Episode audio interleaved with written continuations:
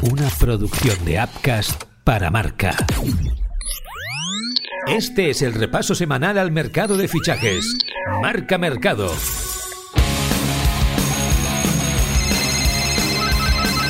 Marca Mercado con Joan Prats y Diego Picó.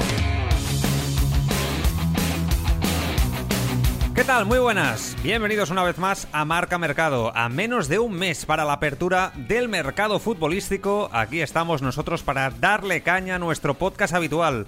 La cosa se empieza a acelerar con grandes nombres encima de la mesa que pueden sorprender. Lo vamos a comentar como siempre todo con el crack de Diego Picó. Muy buenas, Diego. Hola Joan, empieza el mes de diciembre y con él suben las pulsaciones del mercado. Los grandes en apuros empiezan a mover fichas y hay mucho que contar, así que no perdamos el tiempo y vamos al jaleo. Pues venga, vamos a repasarlo todo. Arranca Marca Mercado.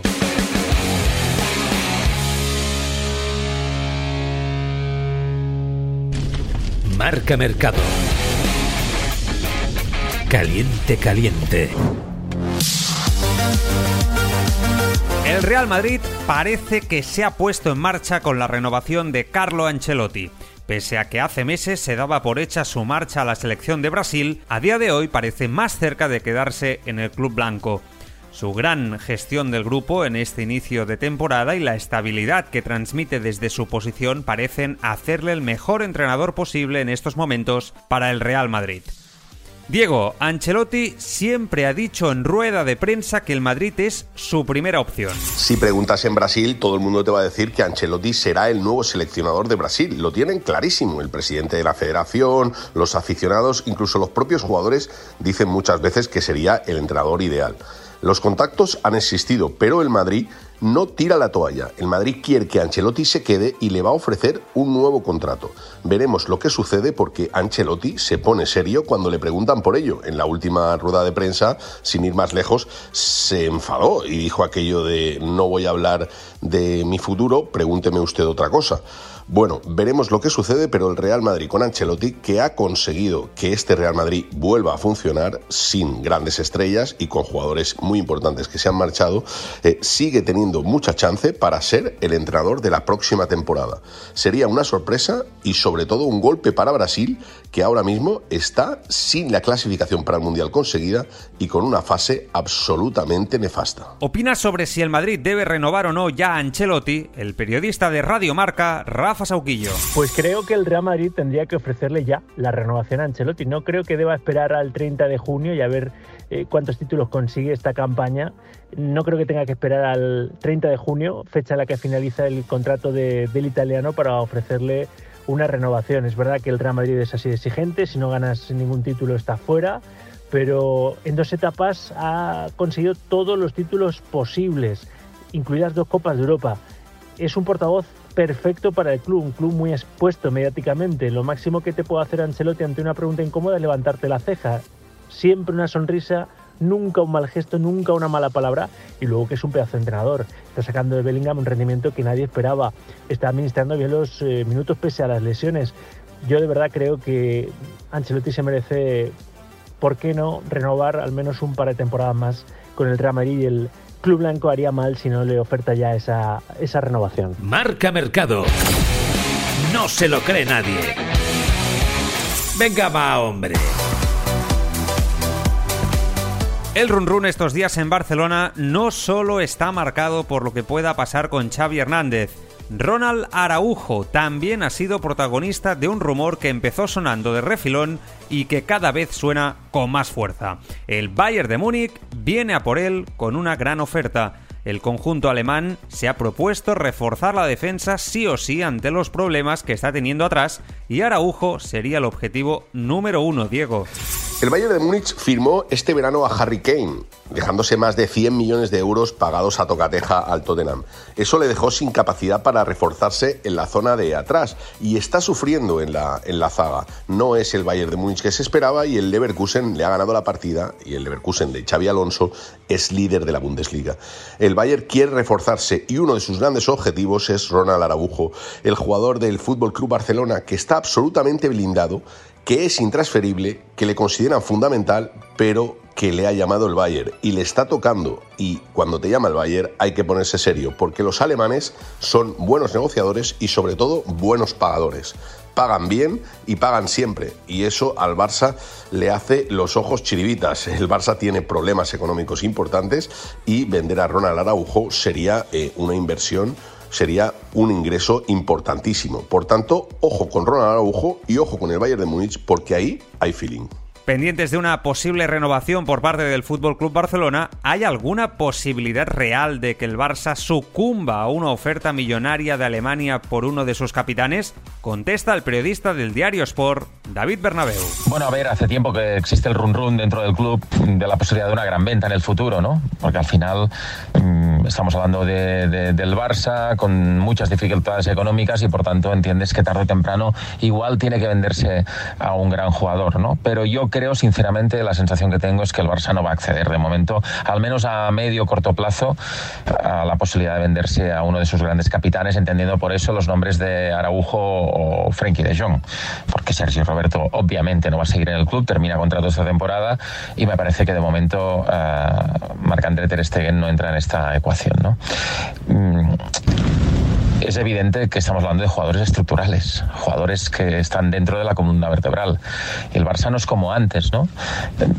Que tenía mucho dinero para poder refundarse ante la posibilidad de una baja o la posibilidad de que la plantilla se le viniera abajo, fichabas a tres o cuatro de los mejores jugadores del mundo y aquí se acababa el problema. Ahora no estás en esa tesitura, es muy difícil, cada vez más difícil eh, poder fichar bien, porque o tienes que fichar jugadores libres o tienes que fichar jugadores que no conozca mucha gente y rezar para que te salgan bien. Y evidentemente si mmm, te deshaces de los futbolistas que en estos momentos marcan la línea en la primera plantilla, lo tienes muy difícil. O sea, vas a, vas a desvestir un santo para no vestir otro. No, no lo vas a hacer. Entonces yo sinceramente creo que si hablamos de Araujo o hablamos de, de Frenkie, son futbolistas que el año que viene seguro van a seguir en el Barça. No tengo ninguna duda porque no, no hay otra hablemos de Rafinha, hablemos de Ferran Torres, hablemos incluso de Lewandowski como posibles salidas, pero no, no de Araujo o de Frenkie. Marca Mercado. Nos ha dejado flipados.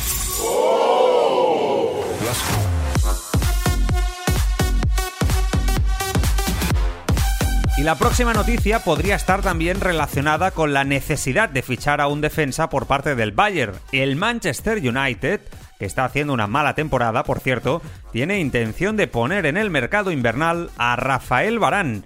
Diego costó 50 millones y no ha conseguido volver al nivel top que llegó a tener en el Madrid. Supongo que también será una opción para el Bayern. El United tiene que mover el árbol. Es uno de los clubes que ficha, ficha y ficha y paga, paga y paga, pero últimamente las cosas no van del todo bien. Es verdad que han logrado mantener a Ten Hag, el entrenador, y con él el equipo va mejorando poco a poco en todos los aspectos, tanto en Liga de Campeones como en como en eh, Liga, ¿no? como en Premier. Sin embargo, hay jugadores que están participando muy poco y que costaron mucho dinero. ¿no? Es el caso de, de Barán, el ex del Madrid, por el que pagaron 50 millones de euros hace muy poquito y que ahora han puesto en el mercado. Quieren sacárselo de encima como sea, tiene un sueldo elevadísimo, estratosférico, y quieren eh, liberar masa, liberar jugadores para poder hacer más fichajes en este mercado de invierno. Ojo, porque Barán sale a la venta, sale al mercado y es un jugador que si recupera su nivel es muy apetecible. Evidentemente con el nivel que ha montado en el Manchester sería casi imposible que nadie se fijara en él, pero todo el mundo tiene en el recuerdo el Barán del Real Madrid, un jugador jerárquico, un jugador importante y un jugador que puede cambiar la zaga de cualquier equipo. Marca Mercado. Está hecho.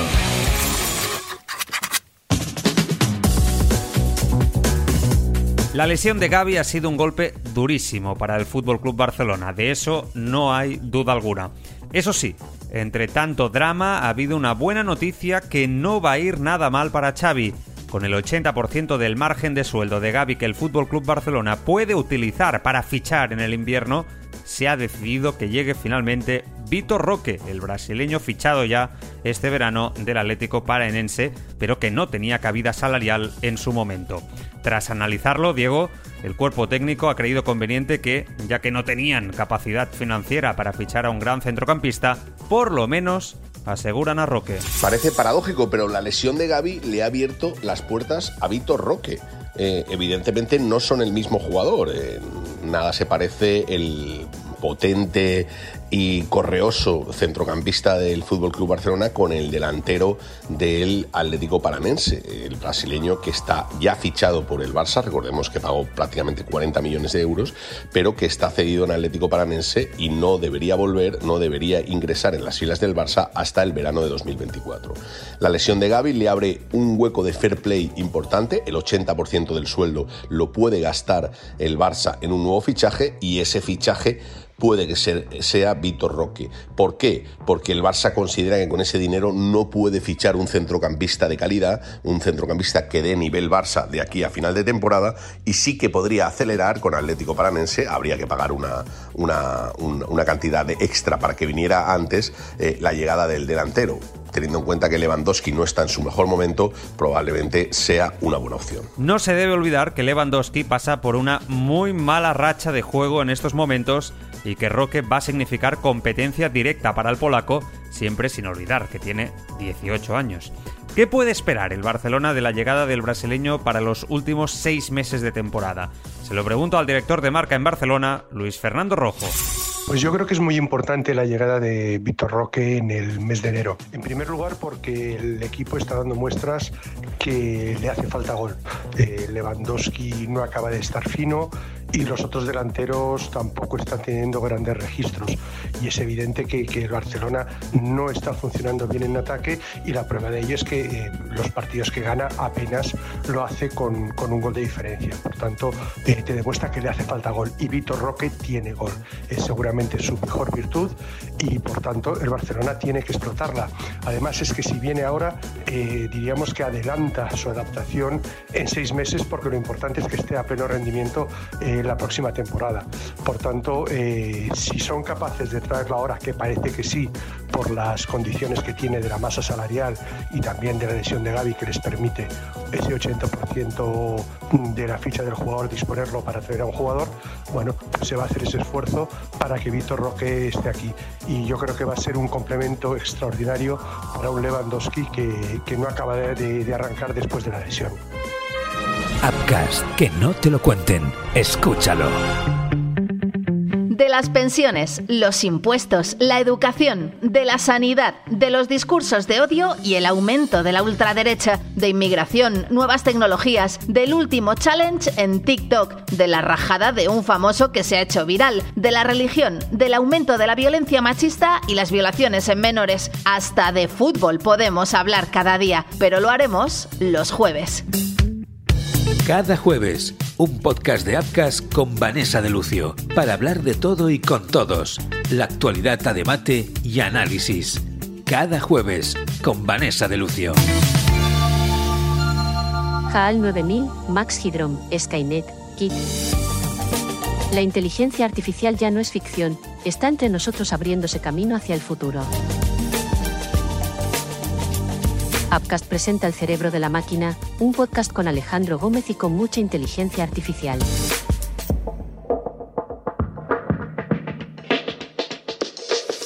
Posibilidades, retos, dificultades, problemáticas, aplicaciones de la nueva herramienta del Homo sapiens. El cerebro de la máquina de Upcast en tu plataforma de podcasting.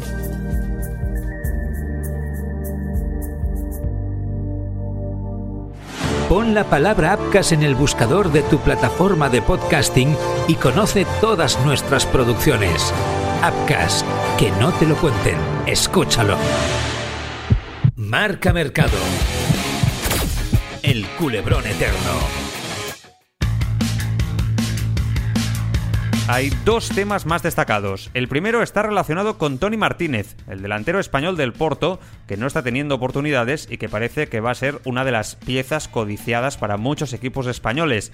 Tiene 26 años, Diego, es un buen jugador pero eso sí, su cláusula es de 60 millones, no sé cuánto puede llegar a pedir el conjunto portugués. El problema de Tony Martínez en el Oporto no es otro que Vanilson y Taremi, dos delanteros que copan eh, las necesidades del club y que pese a que ha renovado el, delantero español, que la temporada pasada fue muy importante para el Oporto, eh, ahora mismo no tiene sitio. El Porto por fin le ha abierto las puertas a una posible salida. Es verdad que tiene 60 millones de euros de cláusula, recientemente estrenada, pero Tony Martínez tiene opciones. Tiene opciones de jugar en España, tiene opciones de jugar en Italia y tiene opciones de jugar en Alemania. Por tanto, es un futbolista muy apetecible, un goleador de los que quedan pocos y un futbolista que tiene salida en el Oporto. ¿Por cuánto lo va a dejar salir el Oporto? Yo creo que por una cantidad cercana a los 10 millones eh, el Oporto podría dejar salir a Tony Martínez. Aunque recordemos una cosa, el Oporto es, junto con el Benfica, el equipo que mejor vende del mundo. Y finalmente, comentar casi a modo de anécdota un clásico de esta sección en el podcast. Jesse vuelve a estar sin equipo. El Coritiba ha anunciado el despido del futbolista español. Sus números, Diego, flojitos. ¿eh? Un gol, 90 minutos en 6 partidos. El gol lo hizo, por cierto, ante el Fluminense de Marcelo. Muy poco ha durado la aventura de GC, una nueva aventura en Brasil, prácticamente dos meses y medio y ya lo ha cortado Coritiba. El futbolista llegó con ínfulas de grandeza, como le está pasando en los últimos años, pero prácticamente no ha participado. Ha jugado muy poco, no estaba en, forma y solo ha marcado un gol, precisamente como decías, ante el Fluminense de, de Marcelo. Bueno, la verdad es que la carrera de Gese desde que abandonó el Castilla es absolutamente eh, lamentable. Ha pasado por el Real Madrid, por el PSG, por Las Palmas, por el Stoke City, por el Betis, por el Sporting de Portugal, por el Ankara Gugu y por la Sampdoria. Absolutamente eh, en ninguno de esos equipos ha tenido la presencia que eh, se esperaba de él. La verdad es que Gese, eh, desde que abandonó el Castilla, su carrera no ha sido buena, se lesionó y, y, dejó de ser un futbolista más menos aprovechable. Esta aventura en Coritiba, solo tres meses, demuestra un poco que su nivel ya no está para grandes trotes. Y hasta aquí el marca mercado de este mes de diciembre. El próximo marca mercado será ya en enero, donde volveremos al formato semanal para repasar todos los movimientos con el mercado de invierno abierto. Atentos también al Twitch de marca y marca.com, donde lo explicaremos absolutamente todo. Pasad unas felices fiestas. Hasta entonces, sed felices.